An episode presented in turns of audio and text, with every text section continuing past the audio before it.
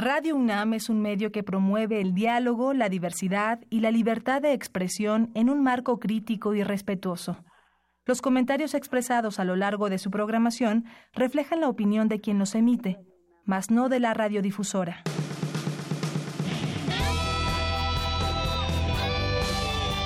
Prisma RU. Relatamos al mundo.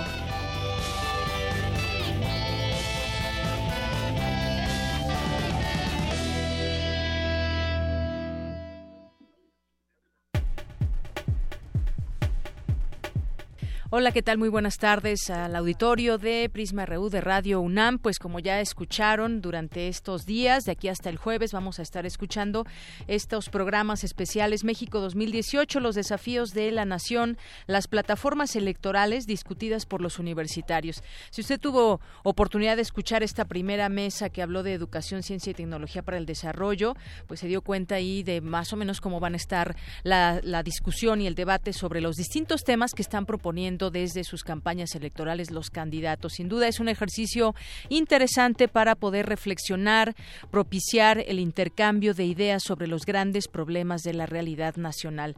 Eh, a las 5.30, ya decía mi compañero Jorge Díaz, se va a discutir en la mesa Medio Ambiente, Cambio Climático y Sustentabilidad. Mañana a las 12 y más o menos hasta esta hora eh, se va a estar transmitiendo la mesa de pobreza, desigualdad social y crecimiento económico. Empezará a las 12 y pues bueno, a, eh, más o menos hoy terminó como a las 2.20. Vamos a iniciar Prisma RU también un poco más tarde y vamos a terminar hoy Prisma a las tres y media. Si gustan acompañarnos, tenemos información que proporcionarles a todos ustedes y seguir haciendo pues también todos estos eh, debates y discusiones desde el punto de vista de la UNAM. Y nos vamos rápidamente hoy con una entrevista. Vamos a arrancar con Fundación UNAM. Ya está en la línea telefónica la licenciada Araceli Rodríguez González. Ella es directora ejecutiva de Fundación UNAM. ¿Qué tal, licenciada? Muy buenas tardes. Buenas tardes y muchísimas gracias por este espacio. A usted por recibirnos también esta llamada. Bueno, yo quisiera preguntarle sobre, pues, en el marco de los 25 años de Fundación UNAM, se llevará a cabo un foro que lleva por nombre Emociones y Sensaciones. Son todos los miércoles. Me gustaría que nos platicara de estos foros. Licenciada Araceli. ¿Sí? ¿Me escucha, licenciada Araceli? Sí, bueno, nosotros vamos a tener durante todo el año foros en el marco del 25 aniversario de Fundación UNAM, donde van a estar participando las tres coordinaciones eh, con temas muy interesantes que van a más allá del tema de emociones y sensaciones y que se presentarán todos los miércoles, a excepción de algunos días en el verano, pero pues que nos encantaría invitar al, público en general, porque las tres coordinaciones, como usted sabe, la coordinación de humanidades, la coordinación científica y la de difusión cultural, eh, cada uno en cada tema va a dar su punto de vista y desde dónde abordan este tema. Eh, mañana vamos a estar en la Torre de, Humanidades a las seis de la tarde. Vamos a estar ahí con el tema de emociones y sensaciones y desde el punto de vista de las humanidades se va a abordar. Nos encantaría invitar al público en general y eso es este va a ser todo el año. Sí. Todo el año eh, las coordinaciones lo están viendo desde un punto de vista transversal y, por ejemplo, el próximo miércoles eh, los que van a hablar son los de eh, investigación científica y luego el otro miércoles va a ser difusión cultural y cada uno va a ver emociones y sensaciones desde su perspectiva. Entonces es muy interesante porque, por ejemplo, investigación científica, bueno, pues qué pasa en el cerebro, ¿no? eh, sensaciones y emociones, bueno, pues, ¿cómo ven las humanidades eso? La poesía, la literatura, historia, etcétera, etcétera este y difusión cultural bueno tenemos eventos específicos donde se ven este tipo de cosas. Entonces pues para nosotros es muy importante invitarlos invitar al público en general. En esta ocasión será en la torre de ingeniería y bueno la gente se puede poner eh, en contacto con Fundación UNAM o entrar a la página de fundacionunam.org.mx y informarse de lo que va a haber yo creo que es un lujo lo que estamos teniendo, ¿no? Muy bien, pues ahí está en el marco de este 25 aniversario, no solamente esto que nos platica cada miércoles que habrá durante todo el año, también eh, habrá espacio a distintas actividades para conferencias, conciertos, clases abiertas, teniendo como líneas de ejecución conceptos en los que los universitarios han encontrado fuente de inspiración. Y esto que nos dice de emociones y sensaciones justamente comienza mañana, como bien nos decía, y se van a responder algunas preguntas. ¿Cómo se genera generan y qué lugar ocupan en las interacciones humanas, las emociones y las sensaciones, y otras preguntas que seguramente eh, resultarán interesantes para el público asistente. ¿Cómo se vincula la inteligencia artificial con las emociones, por ejemplo? Sabemos que el tema de por ejemplo, de los robots que, funcionan a través de la inteligencia artificial, pero cada vez se parecen más a las personas y, y bueno, ¿cómo se vincula justamente la inteligencia artificial con las emociones? Será una pregunta que se discutirá mañana. Yo creo que sí. Yo creo que sí, pues están invitados todos y ojalá nos acompañen. Ahí está la invitación para toda la comunidad universitaria, público en general. Eh, los ponentes van a ser dos eh, eh, licenciadas, son las la doctora Olbet, investigadora del Instituto de Investigaciones Filosóficas, y el doctor Germán Palafox, director de la Facultad de Psicología. Exactamente. Y pues, y estará moderando el doctor Alberto Vital, que es el coordinador de humanidades. Y de aquí a todos los miércoles, como nos decía, adelantemos dos, nos decía que el próximo miércoles se dedicará a la cultura a través de la revista de la Universidad de México y el siguiente miércoles, que es 25, eh, se tocará el tema las bases de nuestras sensaciones. Les podemos adelantar estos tres miércoles por lo pronto. Exactamente. Muy bien, eh, licenciada Araceli Rodríguez González, ¿algo más que usted desee agregar al respecto de este tema y de los 25 años de Fundación UNAM? Bueno, pues que ya tenemos 25 años trabajando a favor de la comunidad ITAM, estamos muy cerca de las autoridades de la universidad, estamos ya apoyando a 78 mil alumnos al mes, eh, tenemos también apoyo a la investigación científica, apoyo a la cultura, y que pues estamos nosotros para servir a la universidad. Muy bien, pues todos los miércoles una actividad diferente. Ahí les dejamos por favor la página www.funam.mx también y ahí pueden encontrar el programa. Muchas gracias, licenciada Araceli. A usted, a usted muchísimas gracias. Muy buenas tardes. A la licenciada Araceli Rodríguez, directora ejecutiva de Fundación UNAM. Métanse a la página y pueden consultar ahí el programa. Todos los miércoles habrá eh, un tema que discutir y bueno, el del día de mañana tiene que ver con las emociones. Otra de las preguntas que se van a responder va a ser qué procesos bioquímicos intervienen en nuestras emociones y sensaciones, eh, este de cómo se generan y qué lugar ocupan en las interacciones humanas las emociones y sensaciones. La manera, vaya, cómo nos relacionamos todos los días, por qué sentimos eh, tal o cual cosa, qué pasa en nuestro cerebro, todo esto a través de expertos se va a discutir el día de mañana. Ahí la invitación que se va a llevar a cabo, decíamos, en el auditorio Mario de la Cueva, en la Torre 2 de Humanidades, esto es en el piso 14. Porque tu opinión es importante, síguenos en nuestras redes sociales, en Facebook como Prisma RU y en Twitter como arroba PrismaRU. Queremos escuchar tu voz. Nuestro teléfono en cabina es 55 36 43 39. Relatamos al mundo. Relatamos al mundo. Colaboradores RU. Literatura.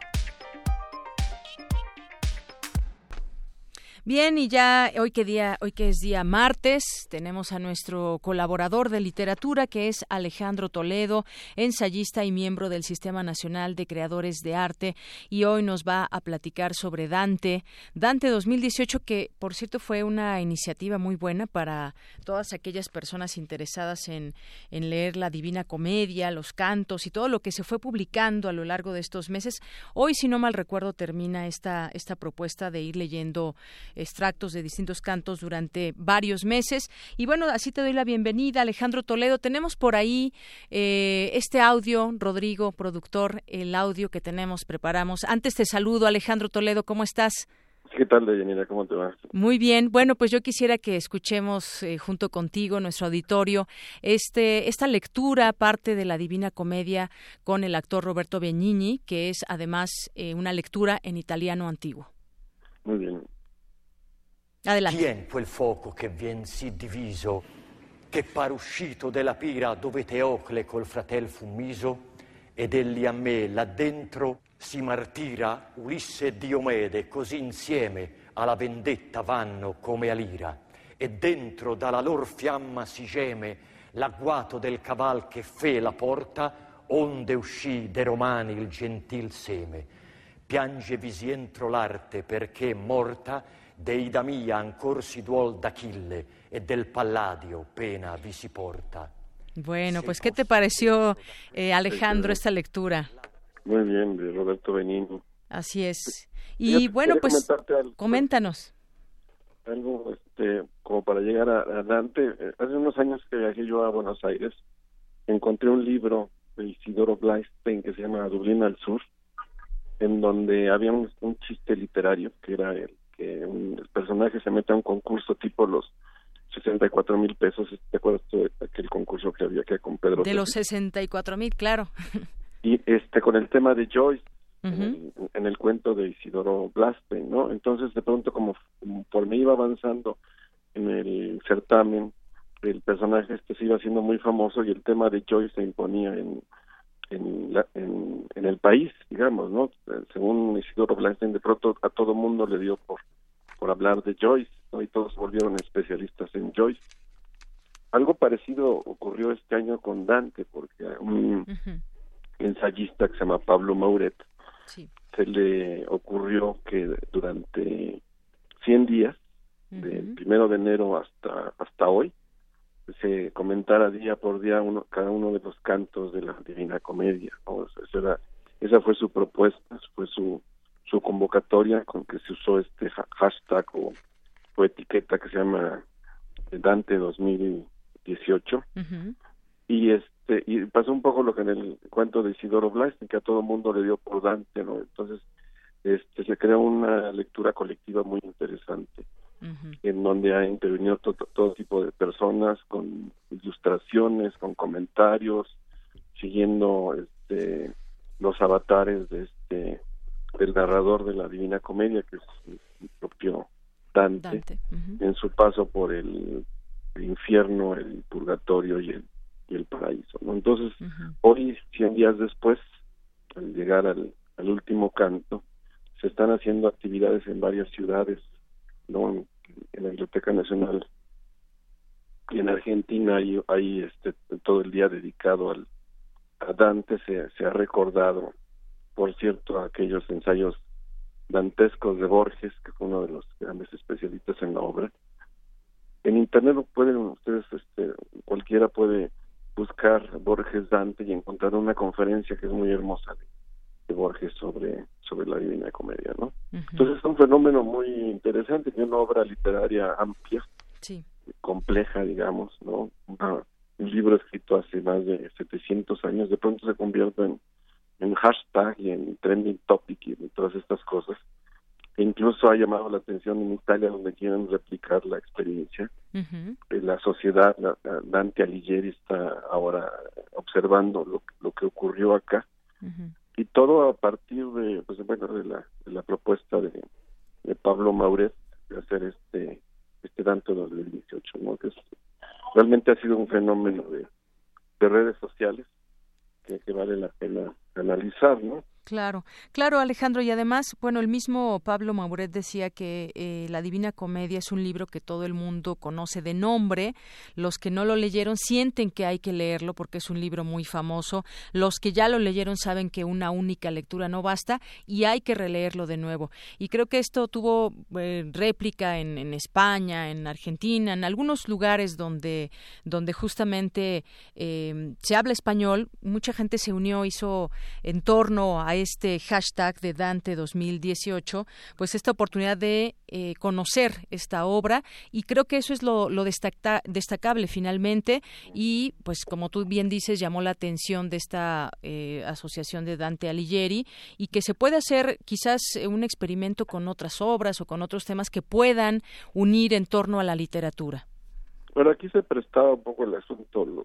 O sea, Pablo Madrid fue muy inteligente al pensar que en una obra que, que tiene exactamente 100 cantos y que iba a llevarle 100 días, ¿no? Porque son... Claro, 100 eh, cantos, 100 días. Este, antes tiene una idea como muy matemática de, de, la, de su libro. eh, aunque el, el, la primera estancia, digamos que es el infierno, tiene 34 cantos, porque el primer canto es una especie de prólogo al resto, ¿no? Entonces, quitando el prólogo, digamos que harían 33, 33 y 33 lo que abarca eh, infierno, purgatorio y, y paraíso, ¿no? Y este y, y, la forma de leer el libro, pues hay, sobre todo dos, pasa un poco como con la Iliada y la Odisea, o con la Eneida, que son libros escritos en verso. Entonces hay traducciones en verso que son, digamos, este, buenas aproximaciones. Hay una de Ángel Crespo que ha sido como muy conocida en México, muy reputada, de lo que ha tenido distintas ediciones.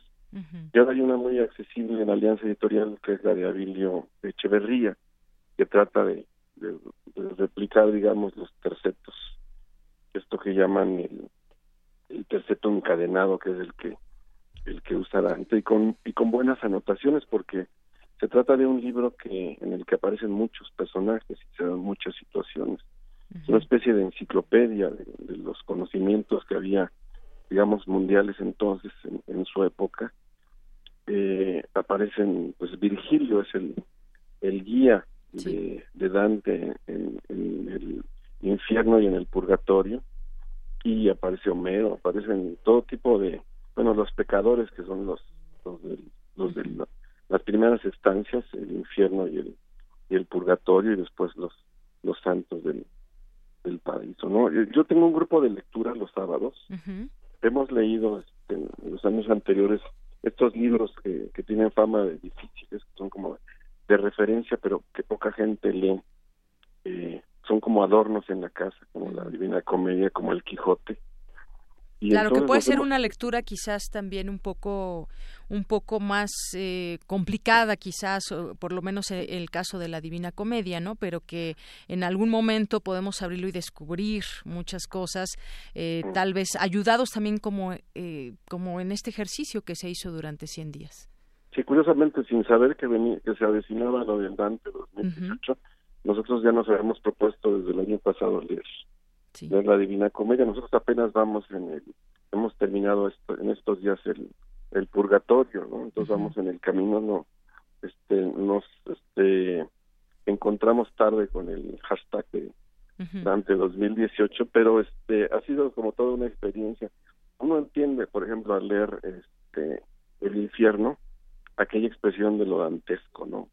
Cuando hablan todo el sufrimiento que se las escenas dantescas todo el sufrimiento que se encuentra eh, el narrador digamos que es, el propio Dante en el infierno es terrible ¿no? además es una sensibilidad muy interesante la de la de Dante como como el, que camina al lado de Virgilio. Además Virgilio siempre lo protege pero es, es, es una enorme sensibilidad ante el dolor de los otros que es lo que va atestiguando durante todo su tránsito por esas dos estancias que son el infierno y el, y el purgatorio, ¿no? Entonces, eh, el problema con los clásicos es que se les incumba y se les parecen como Biblias, ¿no? Como libros religiosos, a los que la gente llega con demasiada este, solemnidad, digamos, ¿no? Con demasiado respeto. Entonces hay que aprender a navegar en, en ellos como, como, como obras literarias, digamos, ¿no? Y encontrar que personajes como Dante son seres, digamos, afines, ¿no? en, en, muchos sentidos a nuestras preocupaciones. A, Dante le preocupaba toda la corrupción que había en ese momento en, su país y en la iglesia, ¿no? Entonces, su libro es también como un ajuste de cuentas de lo que estaba viviendo. Es un libro escrito en el, exilio. Entonces, está es, esas preocupaciones políticas que él tiene pueden ser, en cierto sentido, muy, muy actuales también para para nosotros, ¿no? No es un libro que no sea que nos sea ajeno, ¿no? Exacto, no es un libro que no sea ajeno y que quizás también con esta conversación, con esta sección que tú tienes sobre literatura, hayamos despertado también esa curiosidad en muchos de nuestros radioescuchas. Y esto que mencionabas de esta, este club de lectura, pues también si alguien se quiere unir, no sé si nos quieras compartir y nosotros también aquí hemos generado un hashtag y a veces también hay personas que han recomendado algún libro o que hacen algún comentario y pues bueno, la tenemos también ya en nuestras redes sociales. Sí, nosotros nos especializamos en libros complicados y generalmente de muchísimas páginas, ¿no? Porque leímos Ulises de Joyce, leímos las tres grandes novelas de Fernando del Paso. El año pasado leímos El Quijote y el Tristram Shandy de Lawrence Stern, que es un libro también experimental y complicado, pero a la vez muy eh, divertido. un, libro sobre todo cómico. Y este y ahora estamos metidos en, en, en algo que no habíamos hecho, que es que es poesía, digamos, ¿no? Que sea poesía narrativa la que hace la que hace Dante, ¿no? Y realmente pues, el tránsito ha sido este como muy entrañable, ¿no? Esta semana estábamos este casi llorando cuando cuando Virgilio se empieza a, alejar de Dante ante la aparición de Beatriz. Es una escena conmovedora porque hay una historia ahí como de una gran amistad literaria, digamos, ¿no? Que trasciende los siglos entre Dante y, el escritor que más respeta, que es, que es Virgilio. ¿no? Ha sido realmente esto del Dante 2018 un, un, quizás uno de los acontecimientos literarios del año, porque ha hecho que un libro complicado, arduo, este, hermoso, se convierta en, en, en, un, en un trending topic, ¿no? en un asunto de, de interés este, internacional. Así es, bueno, coincido contigo, ese ha vuelto un o se volvió un acontecimiento literario del año, tuvo mucho éxito. Eh, decíamos, quizás se, se replique, no sabemos, pero pues fue un buen ejercicio y creo que pues a mucha gente le llegó y participó y, y pues si vemos el hashtag, pues tuvo muchísima eh, muchísimas réplicas a través de esta red social. En la revista Nexos de este mes encontré yo una especie de dossier donde el mismo Pablo Mauret cuenta lo que lo que fue la experiencia al principio, ¿no? Así es. Como un, primer acercamiento. y hay otros textos sobre. Claro, Ángeles Mastreta también escribió en Nexos este este mes sobre este fenómeno. sobre este fenómeno, ¿no? Así es. Está, muy bien que la que la gran literatura este logre estos niveles de conversación, ¿no? Es, algo que hay que que destacar. Muy bien. Pues qué bueno que lo trajiste a la plática para poderlo comentar. La gente que quizás no, no tuvo oportunidad de, no se enteró, pues bueno, puede seguir todo lo que quedó escrito con este hashtag. Pues Alejandro Toledo, te agradezco mucho, como todos los martes, que estés aquí con nosotros y nos escuchamos la siguiente semana. Que estés muy bien. Igualmente, hasta luego. Alejandro Toledo, ensayista y miembro del Sistema Nacional de Creadores de Arte. Porque tu opinión es importante, síguenos en nuestras redes sociales, en Facebook como Prisma RU y en Twitter como arroba PrismaRU.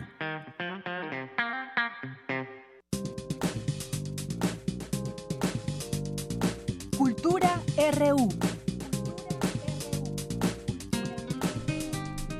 Bien, ya estamos ahora en la sección de cultura. Nos acompaña, como todos los días, Tamara Quirós, que estuvo en la conferencia de la Fiesta del Libro y la Rosa. ¿Qué tal, Tamara? Buenas tardes. Deyanira, muy buenas tardes a ti, también al auditorio. Gracias por acompañarnos, como todos los días, a través de la frecuencia de Radio UNAM.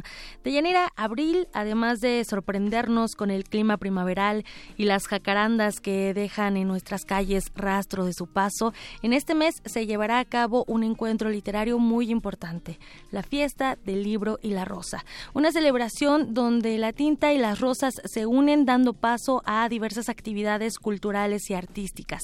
Como muchos de ustedes sabrán, desde 1995 la UNESCO declaró el 23 de abril como el Día Internacional del Libro y en el marco de esta celebración, la Universidad Nacional Autónoma de México se ha encargado de fomentar la lectura no solo entre la comunidad universitaria, sino también entre el público en general a través de esta fiesta de las letras que este año llega a su décima edición. De Deyanira, lo mencionas muy bien. Hoy estuvimos en la presentación del programa de actividades culturales que dieron a conocer el doctor Jorge Volpi, coordinador de Cultura UNAM, la doctora Rosa Beltrán, titular de literatura, y también estuvo el doctor Joaquín Díez Canedo, director general de publicaciones y fomento editorial.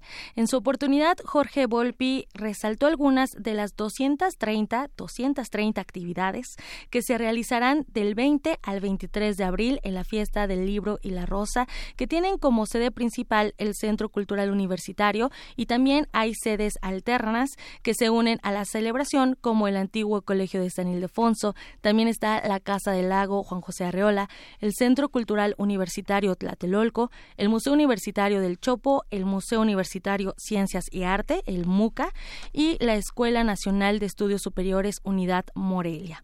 De Yanira, amigos de Prisma RU, como parte central de las actividades están los homenajes que se rendirán al nacimiento de la escritora Guadalupe Pitamor mejor conocida como Pitamor. El ensayista y crítico literario José Luis Martínez también se va a celebrar los 90 años de Jorge Ibargüengoitia y el centenario de Juan José Arriola. Este último, un creador muy importante de espacios fundamentales dentro de la universidad. Y bueno, como parte del homenaje a Juan José Arriola, se dará lugar a la Copa Internacional de Ajedrez, que lleva su nombre. También habrá un torneo activo de partidas rápidas. Se realizará una serie de presentaciones que llevan por nombre Arreolerías, la literatura después de Arreola. Además, habrá una mesa donde participará la, investigadora Sara, Pot Herrera, Orso y Alfonso Arreola, hijo y nieto respectivamente del escritor. También se recordará al caricaturista, historietista y escritor mexicano Eduardo del Río Ríos, un autor de cientos de libros que marcaron la estética y el pensamiento político de varias generaciones de Yanira. Él solo llegó, eh, bueno, solo estudió hasta la primaria, pero mediante sus libros podíamos nosotros incluso aprender también de él. Eh, digo, es, es un, una parte central también en estas historietas, en la, en la literatura de política también, mediante los dibujos. Y bueno, eh, marcando generaciones. Ese homenaje se llevará a cabo con la participación del caricaturista Bernardo Fernández, también conocido como Bef, y el cineasta Armando Casas. El primer día de, de actividades de Yanira eh, se habrá, habrá una transmisión en vivo desde las 10 de la mañana para aquellos que no puedan asistir a esta fiesta del libro y la rosa que es organizada por la Dirección General de Publicaciones y Fomento Editorial, así como la Dirección de Literatura. Además, les comento que contará con 80 stands donde se darán a conocer más de 450 sellos editoriales. Y además, algo que mencionó el doctor Jorge Volpi en la conferencia y que me parece importante resaltar es que por primera vez se integran estudiantes como moderadores en las diversas mesas de diálogo que habrá en esta décima edición. Y dentro de las 200, 230 actividades, todos los que participan abordarán temáticas como los muros, la poesía, la no ficción, las elecciones. Ya de elecciones ya hemos escuchado mucho, pero desde la universidad suena diferente. Y bueno, por ejemplo, el sábado a las 6 de la tarde habrá una charla sobre los candidatos del 2018 con la periodista Carmen Aristegui, moderada por Rosa Beltrán, titular de literatura, el sábado 21. Así que, amigos, ya lo saben, tenemos una cita del 20 al 23 de abril, desde las 10 de la mañana hasta las 8 de la noche en el Centro Cultural Universitario y en las sedes alternas para todos aquellos que quieran asistir. Hay talleres, hay teatro, hay conferencias, habrá música también, habrá bailongo también en la fiesta, digo, es una fiesta de las letras de Yanira y varios medios también estarán ahí presentes. Radio UNAM estará transmitiendo. Iniciamos el viernes a través de Escaparate, donde me tocará compartir conducción con Juana Inés de ESA de Primer Movimiento, la jefa de información de Primer Movimiento. El sábado estará Luisa Iglesias con Héctor Castañeda de Resistencia Modulada. Y el domingo, Berenice Camacho y Mario Conde nos van a compartir lo que sucede en este gran encuentro, esta, esta gran fiesta. Las transmisiones serán de 3 a 5 de la tarde a través de esta frecuencia, 96.1 de FM o a través de internet por www.radio.unam.mx. Para finalizar, les recomiendo que ingresen a la página oficial fiesta del libro y la rosa.unam.mx para que vayan viendo más o menos son 230 actividades, no terminaríamos, pero de verdad todas pintan fabulosas, maravillosas y es un gran encuentro. Deyanira, por hoy me despido y les deseo que tengan un excelente día. Muchas gracias, Tamara. Y sí, efectivamente, quienes no, no conocen todavía esta fiesta del libro y la rosa, se las recomendamos. Eh, yo he ido, no todas las ediciones, pero sí una buena parte de ellas y se puede uno encontrar, sí, justamente todas estas actividades.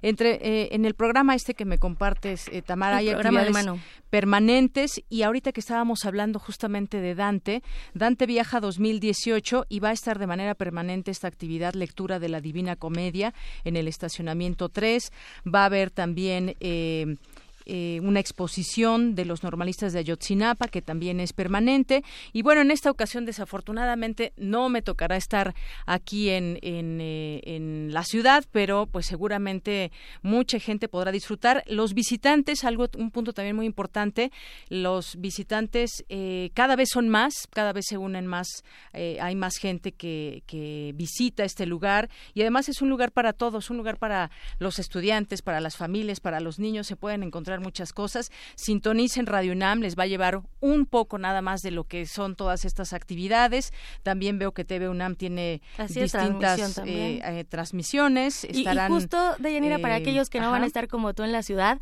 pues nos pueden seguir a través del radio, a través de las transmisiones en vivo. Así es, en TV UNAM estarán Laura García y Julia Santibáñez también, que estarán transmitiendo de 6.30 a 7 los viernes, de viernes a domingo. Así que, pues bueno, consulte este programa que está en la página, ya eh, que pueden consultar y ahí ya me, faltó agregar de Yanira también que el MUAC, el Museo Universitario de Arte Contemporáneo, va a abrir sus puertas para todas las exposiciones que en este momento están, también para que la gente, o sea, no nada más vaya a los foros, el principal, la espiga, y bueno, el estacionamiento 3, sino también se animen y visiten todos los recintos que forman parte del Centro Cultural Universitario, más los alternos. Así es, y esa explanada que hay justamente afuera del MUAC se ha prestado en otras ocasiones para que ahí en este marco de la fiesta del libro y la rosa se lleven a cabo conciertos. Así Así que habrá de todo un poco, no se la pierdan, del 20 al 23 de abril en el Centro Cultural Universitario y otras sedes que ya nos comentabas hace un momento. Bien, pues vamos a continuar o hacemos una pausa. Hasta luego, Deyanira. Hasta luego.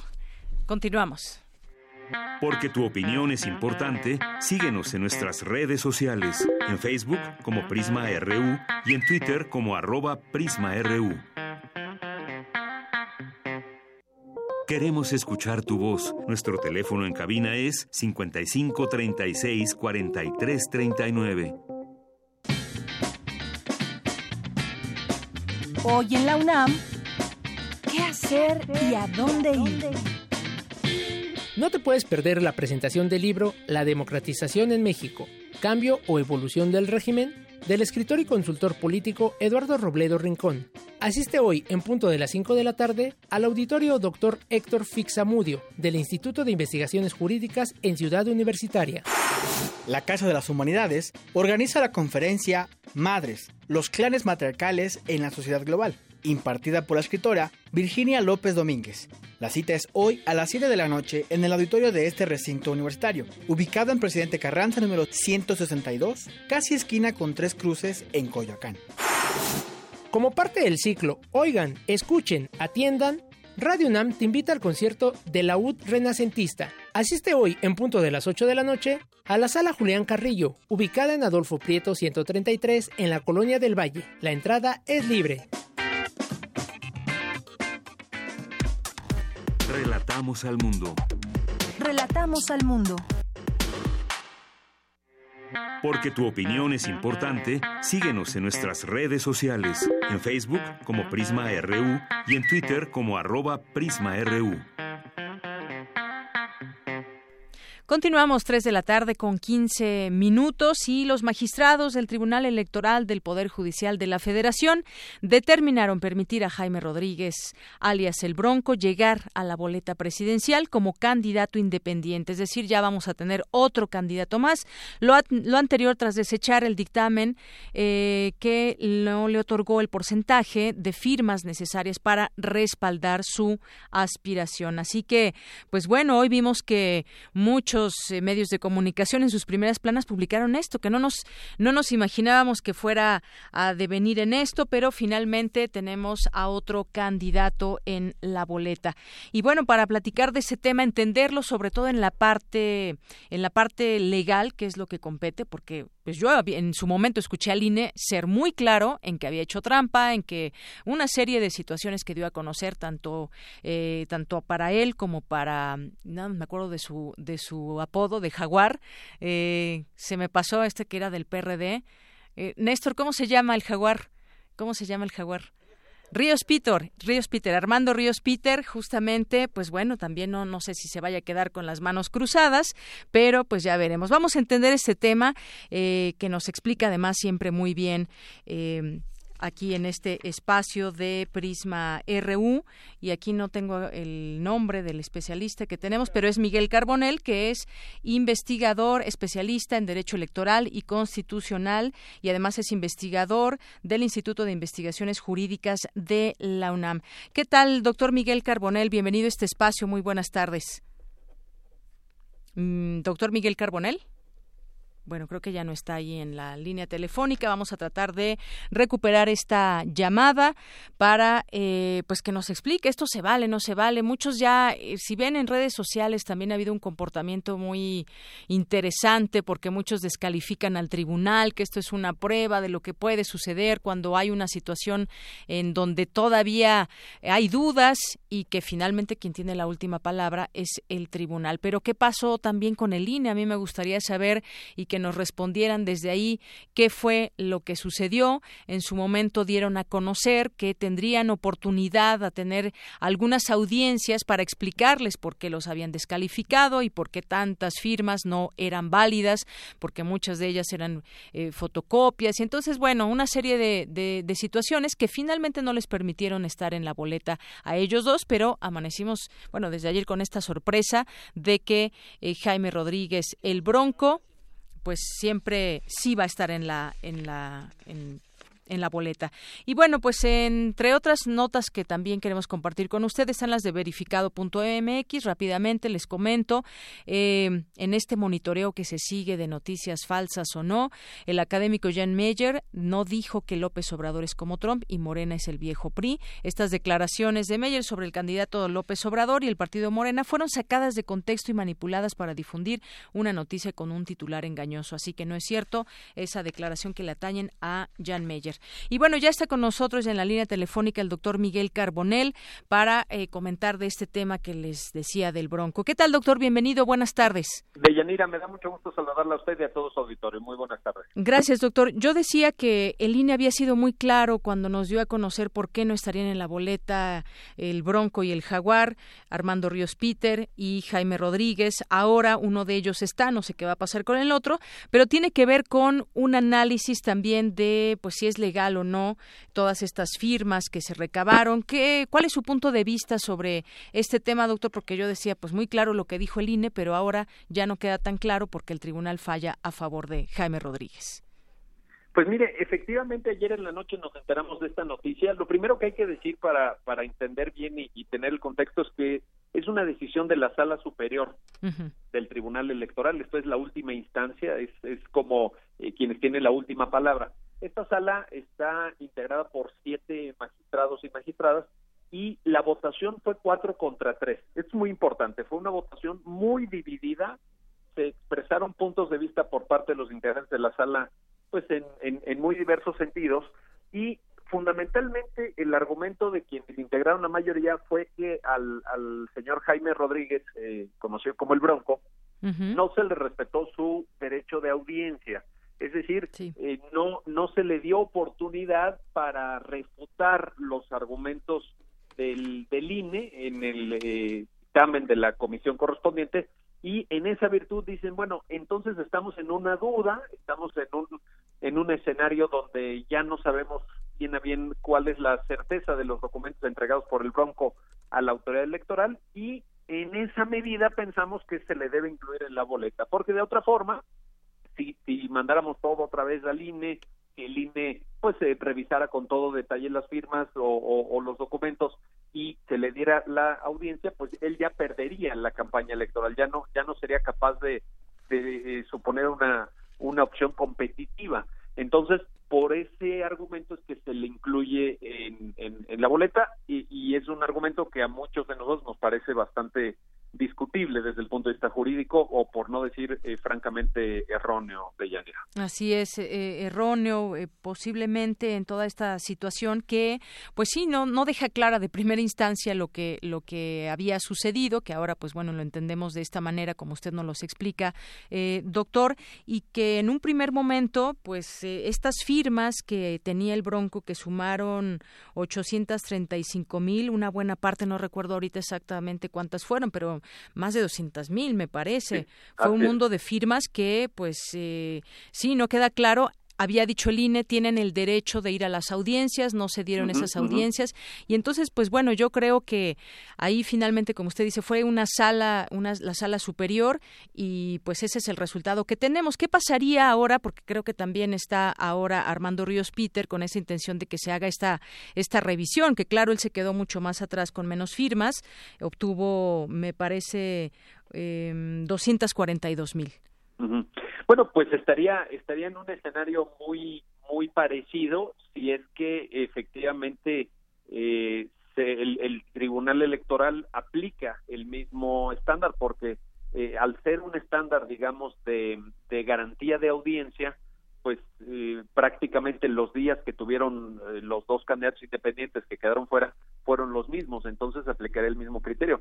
Eh, cabe señalar que además del tema de las firmas, había muchas deficiencias en la documentación aportada por el Bronco en cuanto a temas de fotocopia, porque se aportaron más de 205 mil fotocopias, se aportaron en el dictamen de línea, así se señala de Yanira, 23 mil 600 documentos no válidos, y hay un tema también muy delicado que, que fue observado por el INE en el dictamen en cuanto a financiamiento no acreditado, es decir, financiamiento sospechoso, no necesariamente ilegal ni irregular, sino simplemente, ojo, y quiero ser muy enfático en esto, eh, no acreditado, digamos sospechoso. Estamos hablando de arriba de 17 millones de pesos, además de 1.6 millones de gastos, de pesos de gastos no reportados, es decir, no, no se sabe bien a bien en qué, en qué fueron empleados. Eh, también hay por ahí algunos pagos, hoy que está tan de moda la noticia, a Facebook, eh, un, más de un millón de pesos eh, pagados por el equipo del Bronco a Facebook que no fueron comprobados. en fin, empresas sospechosas porque no están registradas en padrones de proveedores reconocidos por el propio INE. por ejemplo, hay constancia de que se capturaron miles, miles, digo literalmente miles de firmas en un mismo domicilio a unas horas a altas horas de la madrugada lo cual hace sospechar de movimientos pues muy muy raros no que de repente haya tres mil personas en un domicilio en plena madrugada para firmar en favor del Bronco caray claro. este, no o sea son cosas que el INE valoró. Sí. ¿Qué dijo el tribunal? Pues no, a nosotros eso nos parece que dejó sin defensa a Jaime Rodríguez y se le tiene que incorporar en la boleta. Ese, ese es el dilema y por eso es que decimos algunos de nosotros que no fue una buena decisión que no fue una buena decisión. Y es que además, entre las irregularidades encontradas estuvieron la utilización masiva de fotocopias, simulación de credenciales del lector y además la presentación de documentos no válidos, como que había sido un tema bastante claro que nos habían dicho el INE. Aquí yo tendría esa pregunta, eh, entonces falló el INE o qué está pasando, porque esto puede eh, dar pie o, o, entrada a que se pueda cuestionar esta labor, qué es lo que sucedió finalmente ahí. Yo sé que, que también la Fiscalía Especializada es la que toma eh, el caso también, el Instituto Nacional de Transparencia y demás, pues han esclarecido también los posibles delitos electorales. Bueno, e, esa es una vía que está abierta. Efectivamente, la, la FEPADE está integrando una carpeta de investigación por cuanto hace a, ciertos delitos electorales, entre ellos eh, falsificación de documentos oficiales, eh, uso apócrifo de, documentos, en fin, una serie de cuestiones que habrá que dilucidar ya en el terreno de, propiamente de lo penal, lo cual viene a demostrar además, que bueno que, usted lo señala de Yanidad, lo cual viene a demostrar el desacierto de lo, de lo resuelto por el Tribunal Electoral, porque imaginemos que el Tribunal Electoral sube al Bronco, a la, como ya lo hizo, a, la, a la boleta, ¿sí? pero por la parte penal la FEPADE le imputa la comisión de delitos. Vaya, sería un escenario grotesco, verdaderamente absurdo, eh, que estuviera propiciando la decisión de ayer de cuatro magistrados. Entonces, creo yo que sí estamos en un escenario. Y bueno, y hacia adelante también el mensaje que manda el Tribunal Electoral es que estas irregularidades o trampas que han sido documentadas de manera muy puntual no tienen trascendencia y que bueno, se le puede se le puede permitir, digámoslo así, estas irregularidades en el en el ánimo de pues supuestamente dice el tribunal garantizar sus derechos, pero yo creo que ejercer los derechos haciendo trampa pues es algo muy muy este cuestionable no me parece. Así es. Bueno pues estamos nosotros mientras al tanto porque sí esto no coincidía muy bien en lo que había en la lectura que teníamos que había dado el INE con esta resolución de la sala superior del tribunal. Y bueno pues quisimos tratar de entender este este tema aunque pues creo que ahí mucho se sigue cuestionando en pues sobre todo en las redes sociales, todos los muchos ciudadanos de a pie que están opinando al respecto. Pero bueno, ya creo que queda un poquito más claro esta, este tema, doctor.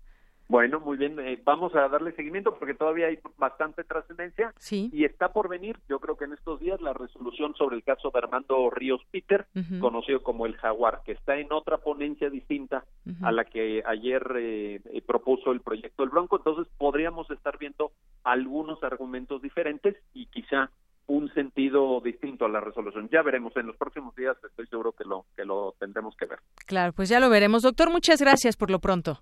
Muy buenas tardes, que esté muy bien. Hasta, luego. Igualmente, doctor Miguel Carbonel, especialista en Derecho Electoral y Constitucional e investigador del Instituto de Investigaciones Jurídicas de la UNAM. Y además, bueno, pues hoy, hoy escribe se escribe en, eh, sin embargo, MX, eh, Bronco, gobernador con licencia, quien se liga con el expresidente Carlos Salinas de Gortari, con el gobierno federal, fue descubierto por el Instituto Nacional Electoral de haber eh, de haber falsificado firmas, a ver aquí como dice, de haber presentado miles de firmas falsificadas.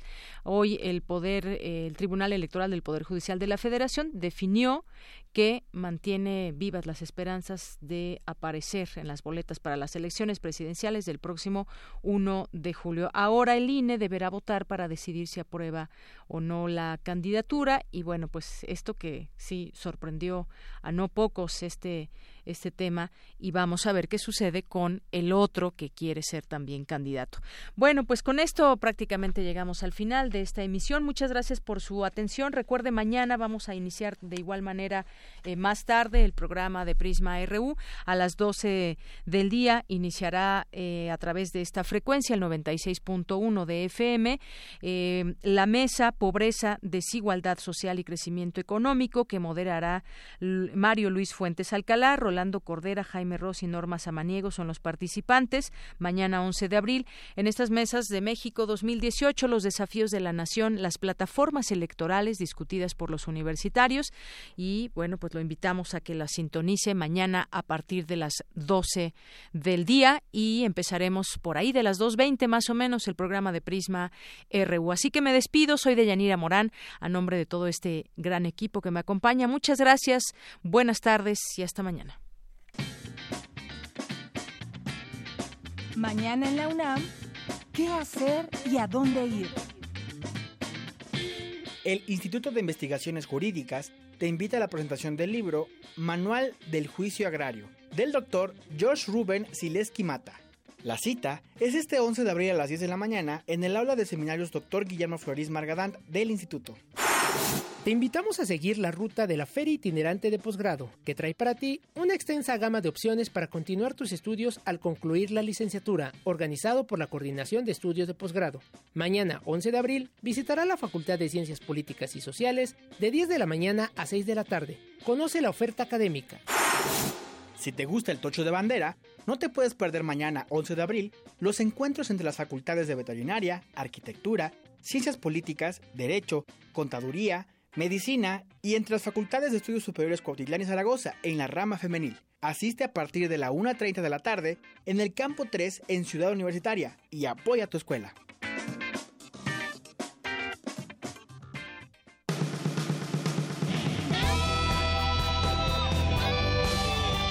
Prisma RU. Relatamos al mundo.